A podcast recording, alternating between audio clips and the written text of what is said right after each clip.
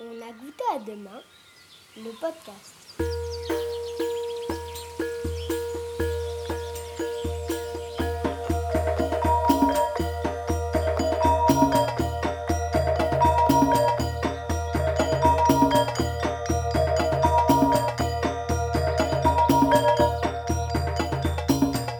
Une émission proposée par le court-circuit.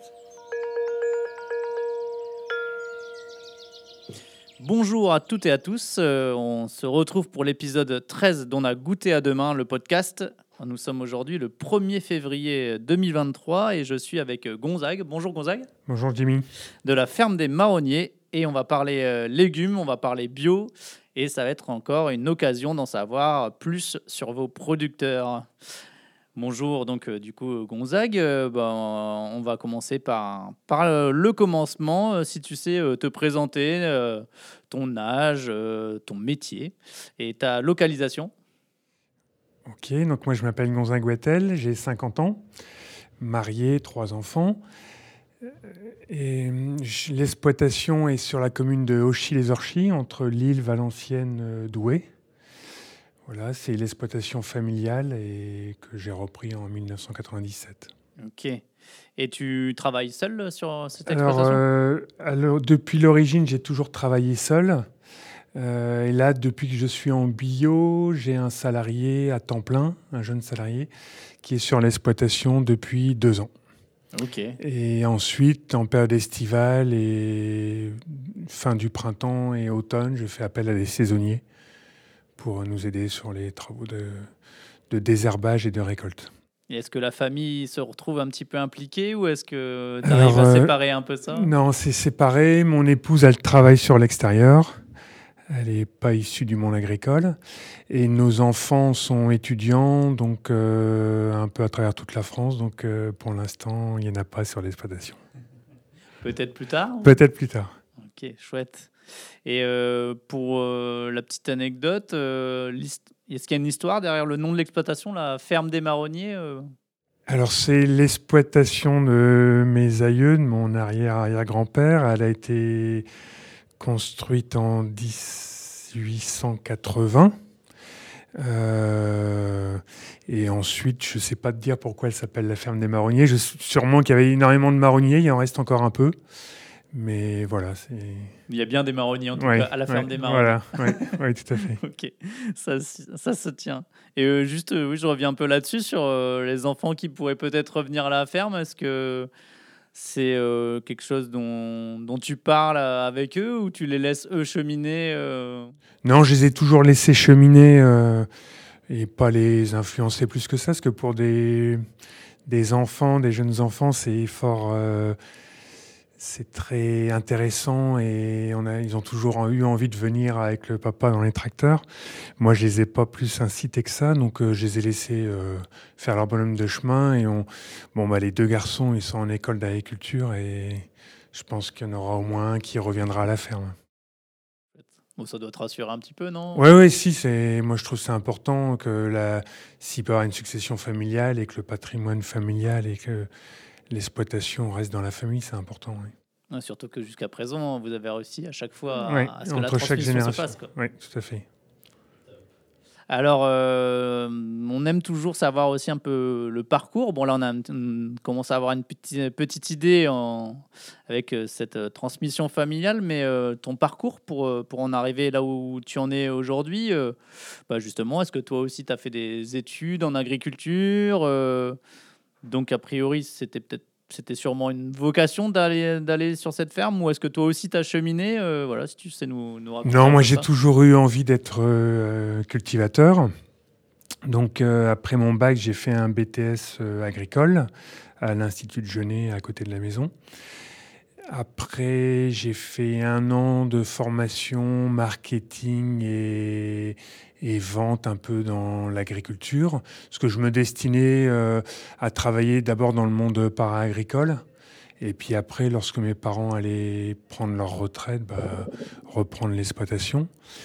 Euh, voilà, donc euh, bah, après les études, j'ai fait l'armée. À l'époque, ça existait. Et ensuite, j'ai travaillé un an dans le monde bancaire. Et mon installation s'est un peu précipitée parce que j'ai eu la chance d'avoir un, voisin exploitant qui, est venu me proposer sa ferme. Il souhaitait céder son exploitation à un jeune agriculteur, favoriser une installation plutôt qu'un agrandissement. Et donc, euh, j'ai repris son exploitation au, 1er janvier 96. Et après, ma maman a pris sa retraite le 1er janvier 97. Voilà. donc là, tu es, arrivé sur la là, ferme. Là, je suis arrivé sur la ferme familiale à, à temps plein, oui. Et euh, cette transmission, elle a été, elle a été facile euh, entre les parents et toi Parce qu'on sait que des fois, il peut y avoir... Euh, non, bah, les parents, euh, ils ont essayé, ils, ont, l'avaient prévu et ils ont essayé d'être équitables euh, par rapport à toute la famille. moi, j'ai, trois frères, donc voilà, ils ont essayé de faire de bien expliquer et de, que ce soit transparent et, et que ce soit équitable. Donc oui, ça s'est bien passé. Et les frères, euh, eux, voulaient pas reprendre Non, non, ils sont pas dans le monde agricole. Ok. Ouais, parce qu'on sait que des fois, il peut, euh, peut y avoir potentiellement à ces moments-là un petit peu peut-être des, des, frictions ou alors les parents qui continuent à vouloir euh, parce que ça doit être dur de s'arrêter aussi quand on a fait ça. Non, bah eux, ils avaient, c'était leur choix et voilà, ils voulaient profiter de la retraite à Péry. Et... Ouais, ça a été. Et euh, justement, un, petit peu, je trouve ça, c'est aussi intéressant de s'attarder là-dessus, c'est sur, bah, sur tes débuts, sur, sur, sur ton installation au final. Euh, tu dirais, euh, pour que ce soit réussi, quels sont les, les, enjeux à ce moment-là pour que ça se passe bien? Parce que, bah, en tout cas, une chose qu'on peut souhaiter, c'est que euh, les euh, fermes continuent à se transmettre et puis aussi qu'il y ait des producteurs qui s'installent parce qu'on en a quand même bien besoin. Donc euh, ça peut être potentiellement un message aussi pour ceux qui vont s'installer ou qui réfléchissent à s'installer à ce moment-là. sur quoi il ne faut pas, se louper bah, Je dirais qu'il ne faut pas se louper. C'est vraiment une démarche volontaire. C'est vraiment parce que le métier d'agriculteur, il est quand même... on a des emplois du temps qui sont pas du tout d'un salarié, euh, la contrainte du climat, etc. Donc euh, ça, faut vraiment que ce soit choisi par le, jeune agriculteur, qu'il ait un projet. Euh, c'est un projet de vie, mais c'est aussi un projet économique. c'est une, on est une, petite PME, donc il faut que son projet soit viable et, et qu'il puisse évoluer dans le temps. Donc il faut bien réfléchir et après il faut se lancer c'est toujours euh, nécessaire. Et euh, est-ce que tu dirais que à tes débuts, il y a eu des personnes clés euh, pour toi qui t'ont permis de, de, bien te lancer bah moi, soutenir? Ouais, les personnes clés, bah, c'est déjà mes parents, le cédant, le, le tiers qui m'a qui proposé son exploitation. Ça, c'était vraiment très, très opportun et très sympathique de sa part. Euh, ensuite, les personnes clés, des collègues euh, chez qui j'ai pu euh, rentrer dans une CUMA, une coopérative d'utilisation du matériel agricole pour mutualiser les investissements. Parce que quand on est jeune, bah, le matériel agricole coûte relativement cher et ça peut, dans mon cas, c'était compliqué de, l'avoir seul. Et moi, c'est vraiment une volonté d'essayer de, travailler en commun, de partager du matériel. Et ce partage nous permet d'avoir aussi du matériel performant à des coûts euh, réduits. Voilà, donc moi c'était vraiment une volonté de, pouvoir travailler en groupe et j'ai eu la chance qu'une CUMA a accepté euh, de m'intégrer dans le, dans le groupe. Donc ça, ça aide. Et après, je dirais, bah, il faut être curieux. Hein. Quand on est jeune, on est très curieux. Et, et dans le métier d'agriculteur, il faut toujours être curieux, être à l'écoute et, essayer de se former aussi. De, même si on sort de nos études, euh, il faut toujours aller après sur le terrain, euh, faire partie de groupes de développement avec la Chambre d'agriculture ou, d'autres groupes euh, d'agriculteurs. pas hésiter à aller voir ailleurs que dans la région ou même en Europe, hein, faire aller voir ses collègues européens, c'est toujours intéressant. Top. Et tu disais, euh, à juste titre, que le métier d'agriculteur, euh, c'est des longues journées, c'est euh, aussi bah, un métier où on est très dépendant du climat, donc de quelque chose qu'on ne maîtrise pas. Est-ce que toi, dans, dans ce quotidien, Est-ce que tu pourrais un peu nous dire ce que tu trouves le, bah, le plus plaisant. Et puis de l'autre côté aussi, parce que c'est intéressant pour, pour celles et ceux qui nous écoutent, est-ce que tu trouves le, le, plus dur dans ce métier? Enfin voilà, qu'est-ce qui t'éclate le plus et qu'est-ce qui, ouais, qu'est-ce qui est peut-être un peu plus, un peu plus dur? Mais moi, ce qui m'éclate le plus, bon, c'est d'être mon propre chef. J'ai pas de compte à rendre à part au banquier. Et euh, donc, c'est de, bah, de, travailler avec le vivant, de travailler avec nos sols. Moi, j'aime bien l'agronomie, euh, la biologie, euh, les plantes. Donc, notre métier, il est vraiment basé sur la vie de nos sols et le, bon fonctionnement de nos sols. Donc, c'est important de, de les respecter, de voir l'impact qu'on peut avoir. Alors parfois, on essaye le plus souvent positivement, mais parfois ça peut être d'un côté négatif parce que quand on a des récoltes à faire et que le climat n'est pas favorable et qu'on doit à tout prix récolter, ben on peut peut-être euh, même sûrement abîmer un peu nos sols, mais voilà, il faut être sensible à ça. Donc moi, l'agronomie, c'est quelque chose d'important euh, chez moi et pour la ferme. Ensuite, la deuxième partie de question, c'était ce que je trouve peut-être un peu... Un peu plus, plus, dur. Plus dur. Bah, c'est le... Bah, Aujourd'hui, moi, je dirais, on n'a plus de... Re... Du moins, depuis là, euh, le, le, Covid et la guerre en Ukraine, on n'a plus de repères économiques, vraiment.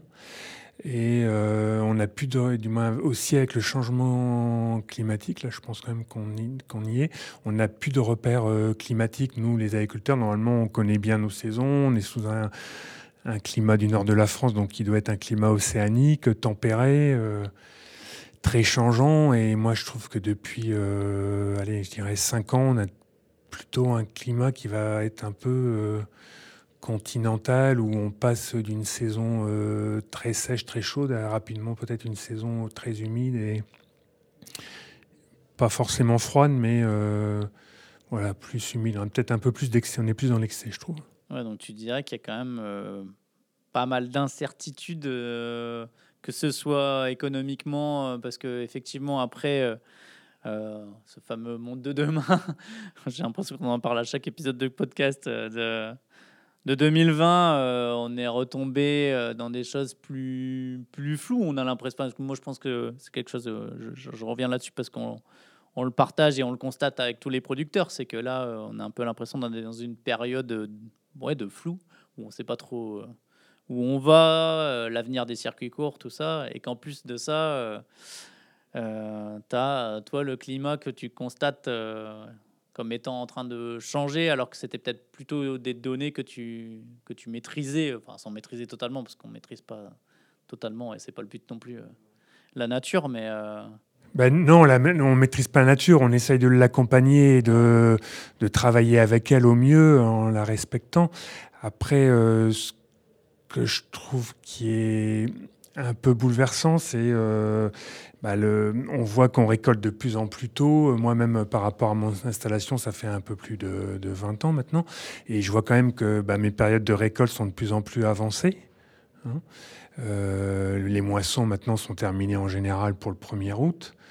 Il y a 20 ans, on était plutôt sur la première quinzaine d'août et mes parents, mes grands-parents, c'était plutôt sur euh, fin août-septembre. Donc, euh, nous, on, perçoit le changement. Euh, au printemps, les températures sont beaucoup plus rapidement élevées. On, on, sait aller aussi plus rapidement au champ, en moyenne. Donc, on, le perçoit. On a des nouveaux insectes qu'on connaissait pas non plus, qui peuvent être intéressants pour nous, mais parfois qui sont moins intéressants. On a des nouvelles plantes aussi qui apparaissent dans nos champs. Et...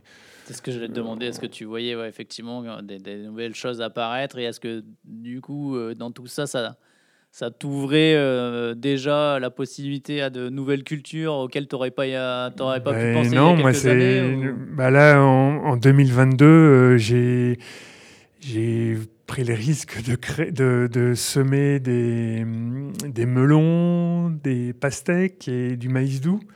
Et c'est très bien passé en plein champ, hein, pas sous serre du tout. Moi, à la maison, j'ai pas de serre. Donc, euh, j'ai fait le choix de, de tester et ça s'est très, très bien passé. Et c'est vrai que quand tu te dis, euh, bah, on est quand même dans le nord de la France et on... Si on t'avait dit ça il y a, ouais, à tes débuts, tu aurais. Ouais, non, j'aurais jamais cru, même il y a 15 ans. Où J'aurais jamais cru. Ouais, tu te rends compte, toi, tu te rends compte, bah, je pense que c'est, vous êtes les premiers en première ligne pour ça, de, de, cette accélération sur les dernières années. Quoi. Oui, tout à fait. Ouais. Et justement, par rapport à, à, ces choix aussi de, de, culture, toi, tu, si je ne me trompe pas, tu as fait le, le, choix du bio il y a quelques années, tu, tu, as, tu as, fait la conversion? Alors j'ai fait la conversion en 2016.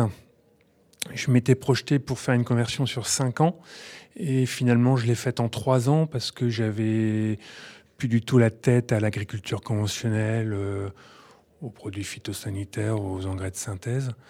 Et euh, moi, le, passage en bio, euh, j'ai bien aimé parce qu'on revient au centre de notre métier qui est l'agronomie, le travail avec nos sols et, la nature. Et donc là, on, on a moins d'impact avec. On a pu. Les, les engrais, les produits phytosanitaires, c'est des assurances quelque part que l'agriculteur achète pour s'assurer un rendement minimum ou maximum. Nous, bah, en bio, on retire ça. Et ce qu'on maîtrise ou qu'on essaye de maîtriser, c'est l'enherbement de nos cultures. Hein. Bien que on appelle les mauvaises herbes mauvaises herbes, mais si elles sont là, c'est qu'il y a aussi une raison et que le sol, euh, c'est pas un hasard si elles se, situent à ce moment-là dans, nos parcelles. Donc c'est qu'elles ont besoin aussi. Mais voilà, moi j'ai fait le choix de, de venir à l'agriculture biologique pour, euh, Bon, j'aime bien l'agronomie aussi pour un point de vue économique. Euh, la bio, à l'époque, c'était un marché qui était en très fort développement. Il manquait de producteurs, on recherchait des producteurs.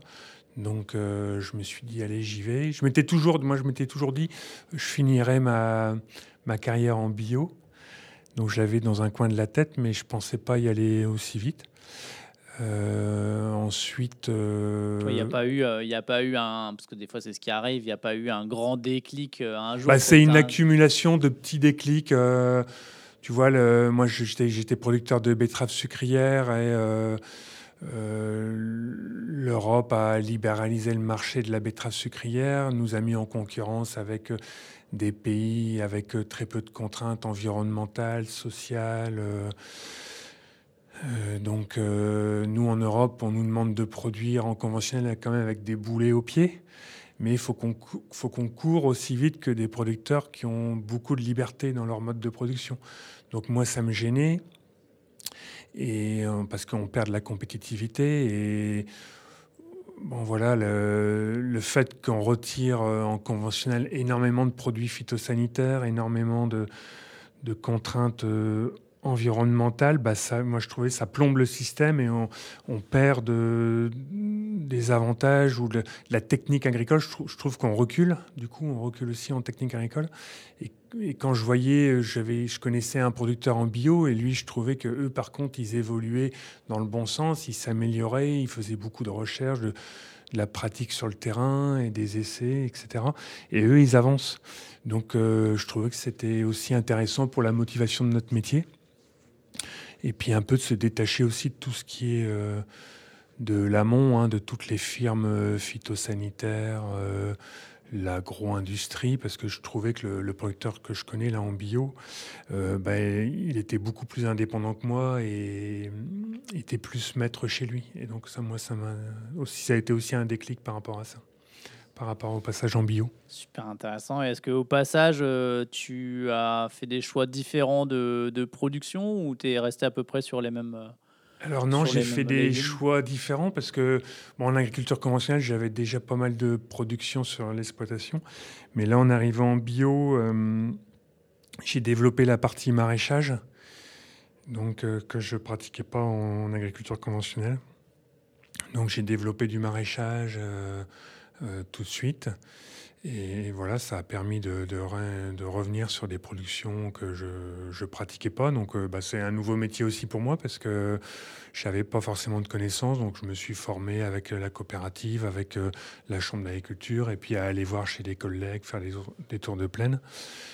Voilà, donc c'est ouais, intéressant. J'ai l'impression que c'est quelque chose que tu aimes bien aussi, continuer à toujours apprendre des choses, aller vers, vers du du nouveau euh. Ouais, moi, je, du moins, j'ai pas, j'aime pas euh, rester euh, sur un domaine où tout serait défini et tout est arrêté.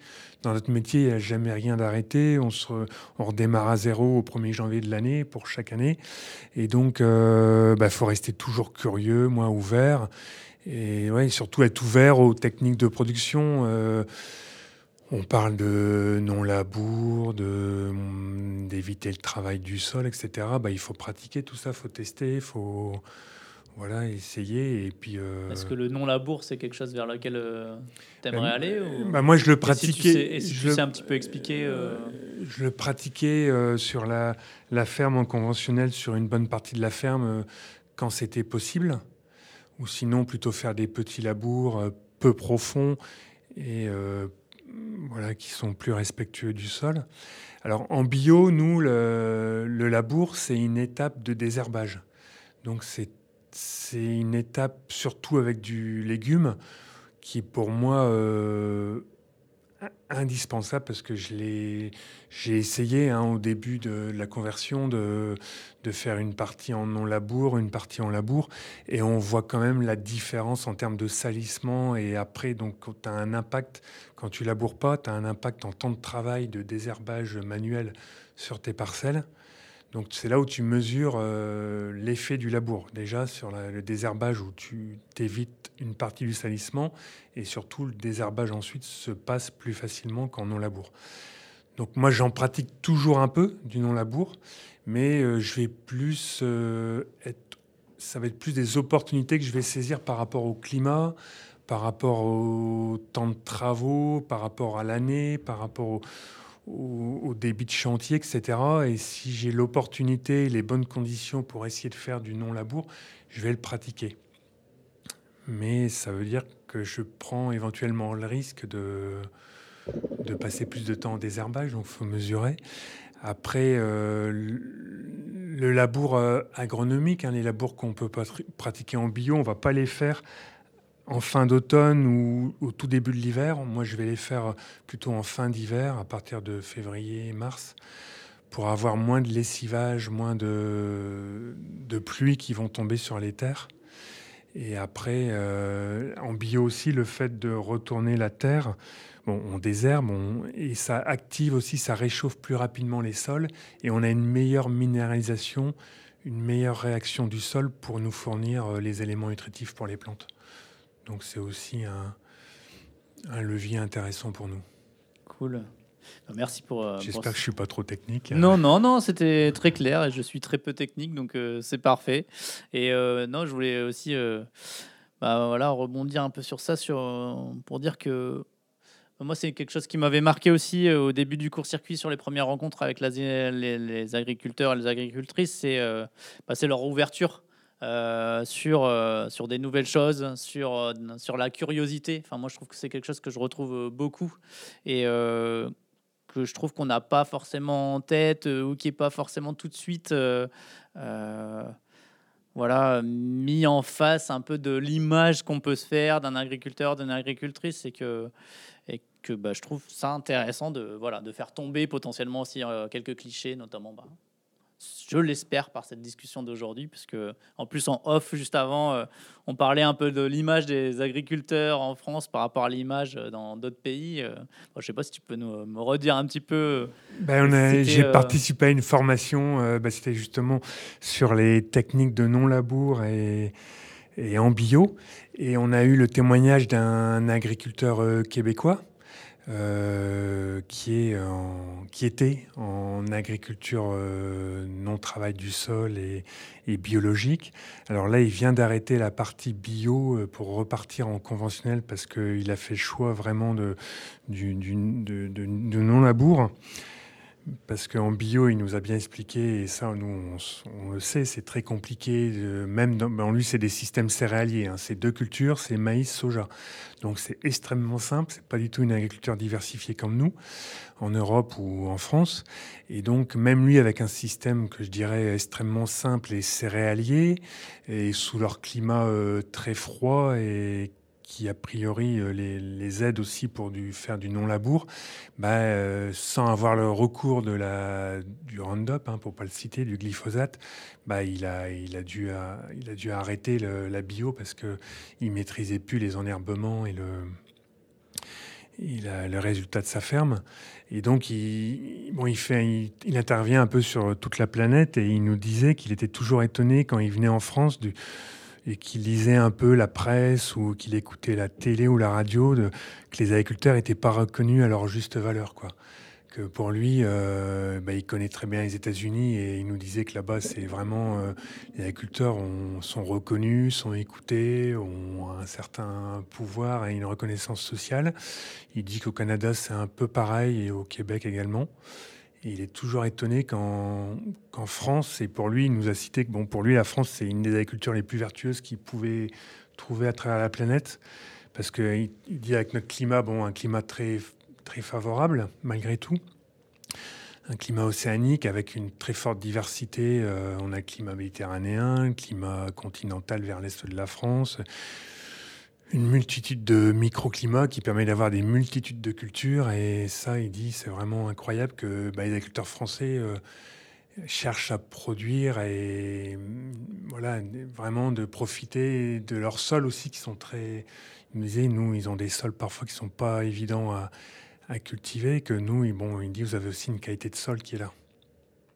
Et c'est super intéressant de justement de profiter de moments comme aujourd'hui ou tout simplement quand euh, bah voilà, vous commandez sur le court-circuit, que vous allez récupérer votre, votre commande, que vous avez votre producteur en face, euh, voilà, de pas hésiter à, discuter un petit peu et à se rendre compte de, bah, du, du, quotidien, de tout ce qu'il y a derrière et puis euh, de faire avancer la cause de, davantage valoriser ce métier, euh, qui est un métier magnifique et qui est un métier dont nous avons bien besoin et un métier indispensable.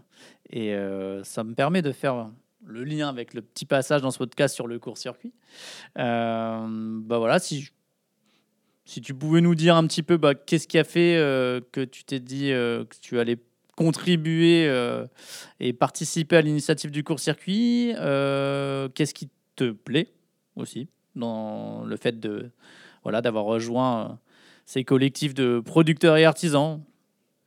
Alors moi, dans ma démarche, euh, j'ai toujours eu un peu l'envie, l'idée de me rapprocher du consommateur, d'être en lien direct avec lui.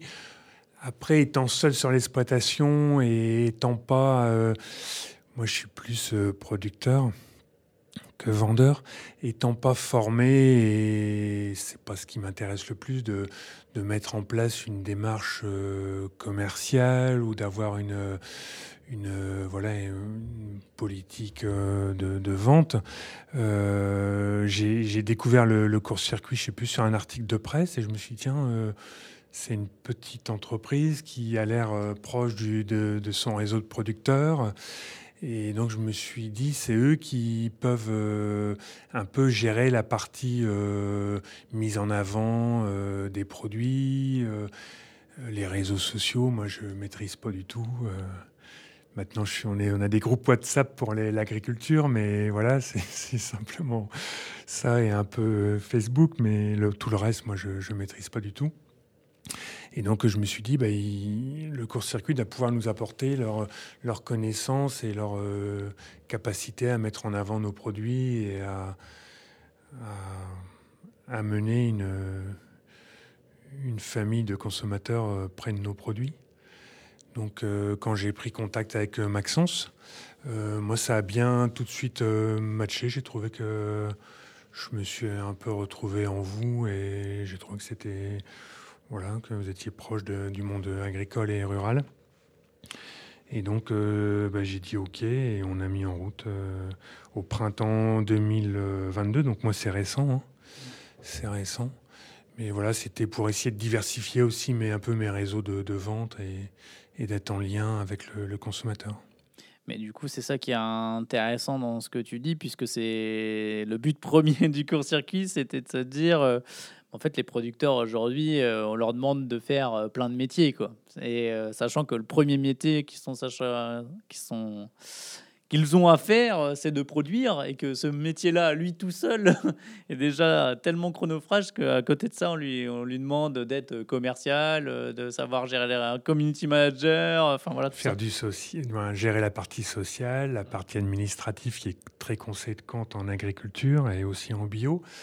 Euh, voilà, ouais, la partie Donc a priori, financière. c'est plutôt réussi sur ce qu'on peut, ce qu'on peut vous apporter, puisque nous, notre idée, c'est qu'un maximum, vous puissiez vous concentrer sur, sur la production. Quoi.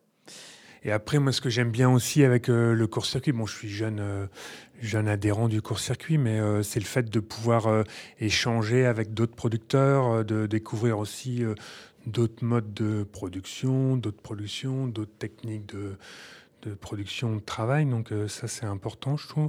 Puis après, le, le fait d'être euh, au quatre cantons tous les mercredis soirs et de rencontrer les, les consommateurs, ça permet d'avoir un lien direct avec eux et d'avoir des retours, euh, des questions, etc. Donc pour bah, expliquer nos produits, nos métiers, les influences du climat, des, conditions, ça les, on, on, sent que certains sont demandeurs. Pas tous, hein, bien sûr, mais voilà, on essaye de, transmettre ça et de... Et de contribuer à la sensibilisation euh, dont on a encore bien besoin aux côtés de, bah, de, nombreux consommateurs et consommatrices. Et oui, du coup, euh, effectivement, on précise, tu, es, tu fais partie de, des producteurs qui, euh, qui, qui, gèrent la, qui une distribution sur un point de retrait. Donc, en l'occurrence, effectivement, le point de retrait de 4 cantons à Villeneuve-d'Ascq. Donc, si vous avez l'occasion d'y passer commande vous saluerez euh, Gonzague et vous pourrez discuter euh, réchauffement climatique, peut-être de choses un peu plus gaies aussi, mais bon, ça fait partie de la vie, hein, c'est comme ça. Il faut s'adapter. Et ça me fait euh, la transition parfaite pour la conclusion de, notre échange, qui est toujours le futur de l'alimentation. Vaste, vaste sujet. Et, et c'est le moment de sortir ta, boule de cristal. mais euh, je, je, non, je vais pas te demander de sortir ta boule de cristal, mais plutôt de nous dire un petit peu, euh, voilà, d'après toi, aujourd'hui, tu l'as un petit peu évoqué tout à l'heure, mais euh, aujourd'hui, où est-ce qu'on en est Comment tu sens un peu les choses pour les années à venir Et puis, en deuxième partie, pour ouvrir un peu plus et pour rêver un peu, parce qu'au court-circuit, on aime rêver. toi, voilà, si on, si on enlevait un peu tout le contexte actuel aussi, euh, quelle serait ta vision idéale euh, voilà, de l'agriculture euh, Quelles pratiques Quels circuits utiliser? Et ça nous fera une super conclusion.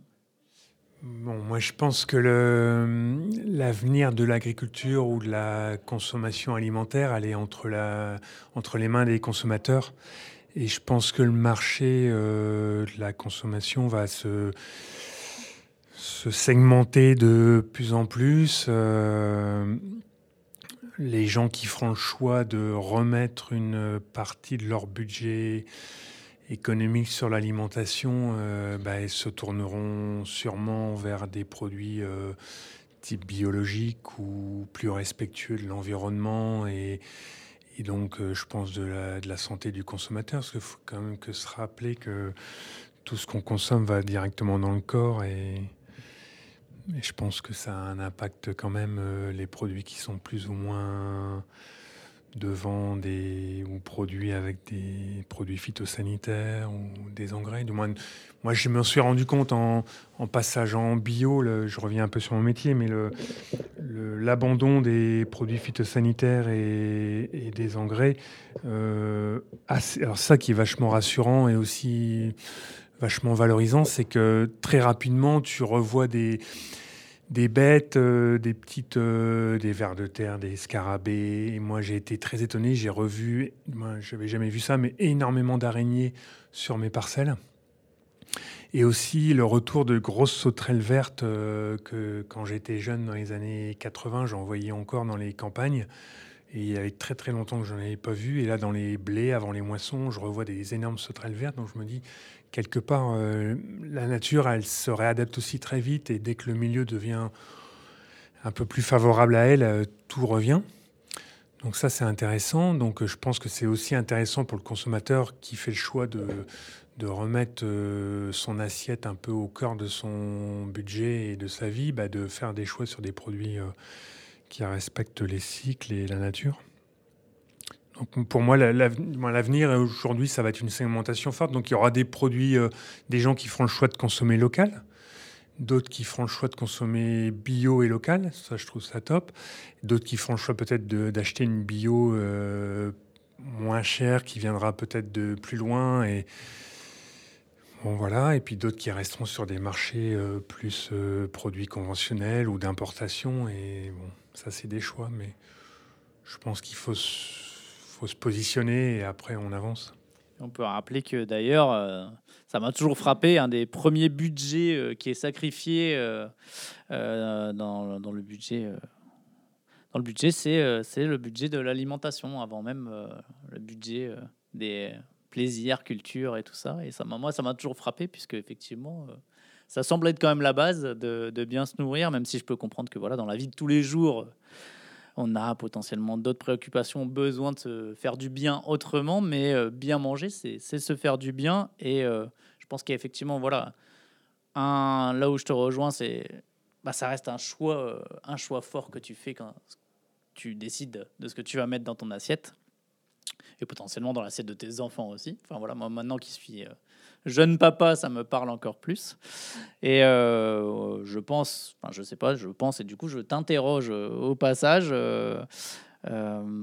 que ça doit aussi passer par, bah, par des lois, quoi, par la législation en faveur de certains de certains circuits de enfin je sais pas d'ailleurs quel est ton avis là-dessus bah, si les du moins nous en bio on est extrêmement contrôlé euh, tous les ans on a un organisme certificateur qu'on paye qui passe à la ferme donc ça ça c'est sur rendez-vous etc euh, et on doit lui présenter bah, tous nos itinéraires techniques, toute la procédure que, pour cultiver, pour mettre euh, en production. Il va regarder nos factures d'achat, notre comptabilité.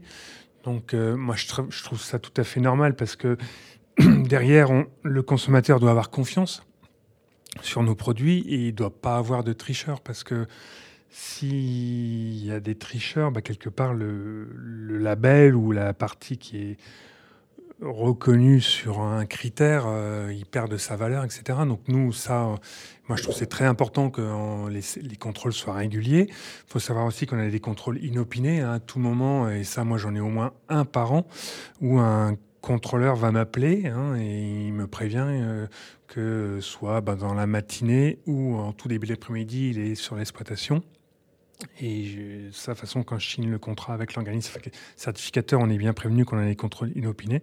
Donc ça aussi, je trouve que c'est très important parce que bah, arrivent sur l'exploitation sans qu'on soit prévenu et euh, bah, ils nous contrôlent. Ils font aussi des prélèvements de terre, des prélèvements des plantes cultivées, des prélèvements des mauvaises herbes. Tout ça, ça part dans un laboratoire. C'est mis, il y a un lot qui est mis sous scellé et puis ils contrôlent tout et ils vérifient s'il n'y a pas de de choses anormales.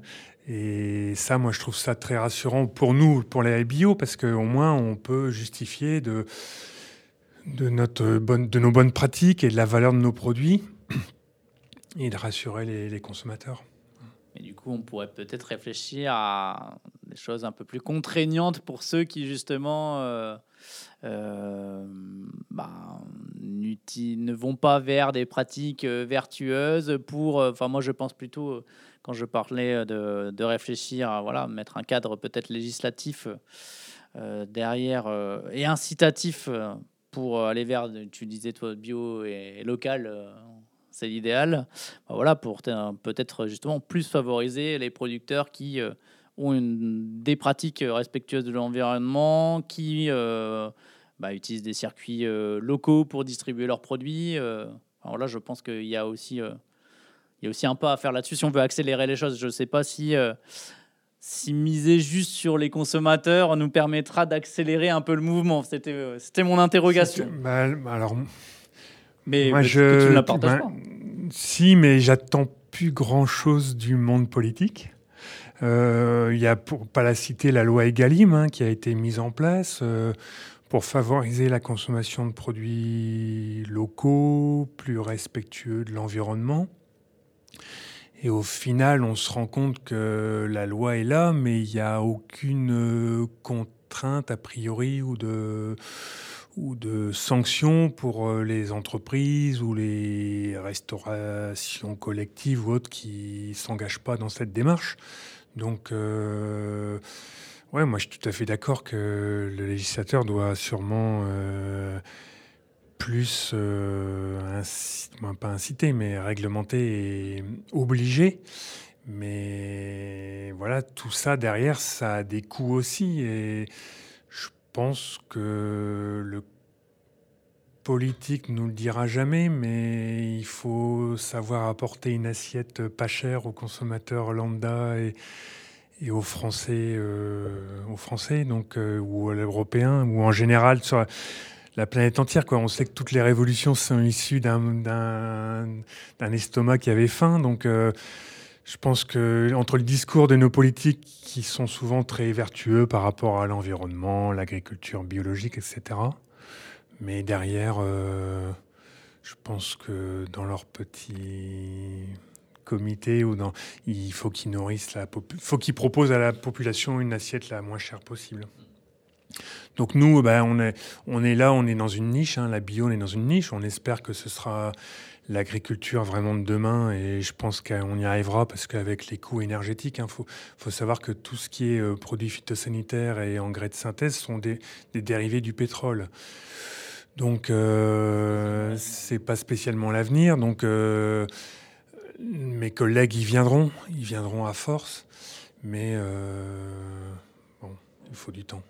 Ben, un grand merci. Puis, euh, du coup, je pense qu'on peut, peut, retenir un petit peu là, dans forme de conclusion que, eh bien, d'essayer de, de, remettre au centre de nos choix ce qu'on met dans notre assiette. Et puis, euh, du coup, surtout, c'est pas juste un choix euh, euh, politique citoyen, mais c'est aussi, voilà, pour, pour le coup, je pense, tout ce qu'il y a de plus vertueux, puisque déjà, c'est du plaisir. Bien, manger, c'est du plaisir.